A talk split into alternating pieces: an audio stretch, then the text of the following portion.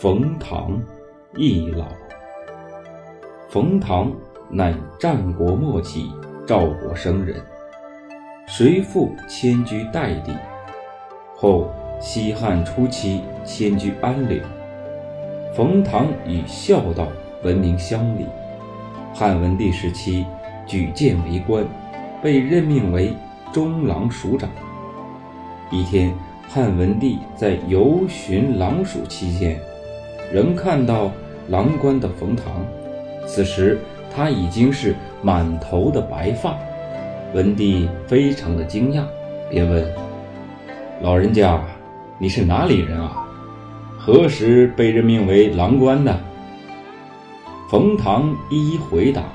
文帝问道：“我曾为代王。”部下有很多人向我举荐赵国的大将军李琦，称其为骁勇善战。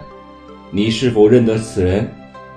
冯唐回答道：“李琦和臣的祖父、父亲都有过交往，所以啊，我也是认识他的。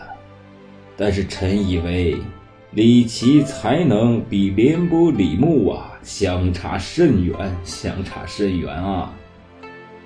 廉颇、李牧都是赵国名将，文帝对此二人也仰慕已久，不禁惋惜道：“哎呀，可惜呀，当朝没有廉颇、李牧这样的大将啊，否则匈奴之患，呵呵，不足虑也，不足虑也。”冯唐却说。大汉即使有廉颇、李牧，陛下也未必会用他们。文帝对冯唐所言颇为不满，恼羞成怒，随即便起驾回宫。回宫后，文帝愤怒也慢慢的平息下来。他觉得冯唐这样直言不讳的冒犯自己，肯定是有什么原因。于是便召见冯唐，一问究竟。你完全可以单独的和我谈，你何必要当着文武百官的面前指责我呢？冯唐谢罪道：“哎，请陛下原谅臣的鲁莽。当时匈奴屡屡进犯汉朝，文帝也因此焦虑不安，便再一次的询问冯唐。”你为什么会说我不会用廉颇、李牧呢？冯唐回答道：“臣的祖父常说，赵王委任李牧镇守边疆，由李牧全权掌管边境事务，所有的赋税任由李牧支配，用来呀犒赏三军，所以将士们都得以呀尽心尽力的。”保卫国防，打败匈奴，还有东胡这些蛮夷的种族，不都是由李牧所打败的吗？就连秦国当时啊，都是畏惧三分。后来继位的赵王，他偏听偏信，被郭开啊愚弄，诛杀了李牧，所以赵国啊才被秦国所灭。陛下，如今啊，你也有李牧一样的大将，但不知道陛下能否像赵王一样的信任他？文帝连忙问道：“不知道你所说的这位将领是谁？”冯唐不慌不忙地回答道：“此人啊，是元忠郡魏尚，他备守云中时。”和李牧一样，所有的赋税呀，都是用来犒赏三军的。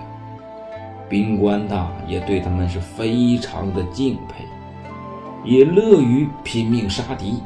当时啊，打得匈奴是望风而逃啊。可但是，因为他上报斩首的数目有误，陛下您呐就罢了他的官，并将他投入大牢。陛下，您是赏赐太轻而责罚太重了，所以呀，老臣由此推论，陛下就算得到廉颇、李牧这样的名将，也是不会重用的。冯唐的直言劝谏，令文帝异常开心，马上授予他结账前去赦免魏尚，并让他官复原职，同时任命冯唐为车骑都尉。魏尚重新回到云中镇守。匈奴听闻，也都好远远的避开，不敢再来进犯。北方的边境也恢复了往日的安宁。